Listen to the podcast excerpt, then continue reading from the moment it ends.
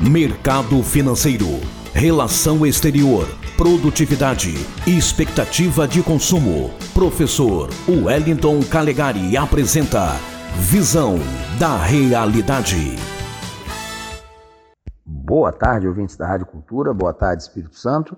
Aqui quem fala é o Wellington Calegari e boa parte da comunidade econômica internacional reagiu com um misto de perplexidade, surpresa, alguns otimismo e outros pessimismo às diversas declarações econômicas dadas pelo atual presidente dos Estados Unidos, Joe Biden. Basicamente, Biden está acenando com um novo New Deal. Para quem não sabe, New Deal é o nome do programa que o presidente Franklin Roosevelt, aquele que governou os Estados Unidos na época da Segunda Guerra Mundial e antes dela, lançou e que significava um novo tratamento, um programa de recuperação econômica dos Estados Unidos naquela época devastado pela Grande Depressão. Pois bem, Biden promete fazer o mesmo agora pelos Estados Unidos, só que numa escala muito maior, para o ouvinte ter uma noção. É, em valores atuais, o Roosevelt teria gasto nos anos 30 e 40 cerca de 500 bilhões de dólares. Isso em valores atuais, se nós corrigirmos pela óbvia desvalorização causada pela inflação desde aquela época.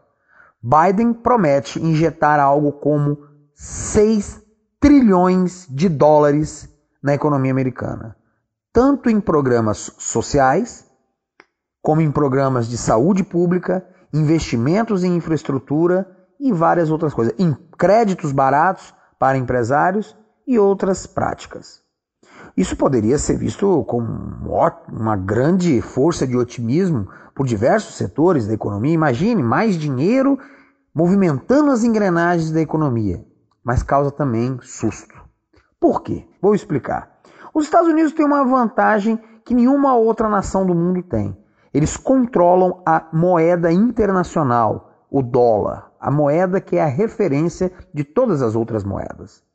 Isso permite que os americanos realmente manipulem até certo ponto o poder de compra de todo o mundo. Quando um país como os Estados Unidos fala de injetar 6 trilhões de dólares, obviamente eles não estão falando de aumentar a carga tributária dos americanos para ter esse dinheiro de investir. Seria o mesmo que trocar 6 por meia dúzia. Estão falando em aumento da dívida pública, e a dívida pública dos Estados Unidos já é a maior do mundo, é gigantesca. E estão falando também de aumento da quantidade de dólares no mercado. Sim, isso mesmo. Imprimir mais dinheiro, ou melhor dizendo, gerar mais dinheiro digital. Isso tudo nos remete para uma situação de excesso de liquidez. Isso quer dizer o quê? Vai ter tanto dólar, tanto dólar no mercado internacional caso esse plano se concretize, que a tendência será uma queda do próprio valor do dólar, o que pode, como temem muitos, gerar uma onda inflacionária mundial. Sim, se você tem muito dinheiro e relativamente poucos bens e serviços para comprar com esse dinheiro, a tendência é a queda do poder de compra desse dinheiro. Ó, Calegari, mas então, levando em consideração que o dólar é, está muito valorizada em relação à nossa moeda, o real, isso pode ser bom para nós? Sim e não.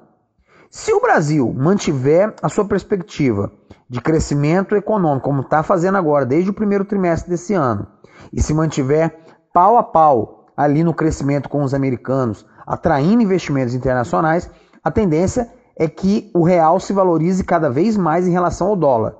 Aliás, a moeda americana já perdeu cerca de 4% do seu valor em relação ao real nos últimos, nas últimas semanas. Agora, se houver um desajuste na economia brasileira, uma instabilidade maior e o Brasil perder esse ritmo de crescimento, a desvalorização do dólar será acompanhada por uma paradoxal desvalorização do real. Então a inflação internacional vai atingir também o Brasil, que já vive um quadro inflacionário. Então existe uma preocupação grande do mundo com relação a esse programa mega de injeção de dinheiro por parte do presidente Joe Biden. Aqui quem fala é o Wellington Calegari. Uma boa tarde. A Cultura FM apresentou Visão da Realidade com o professor Wellington Calegari.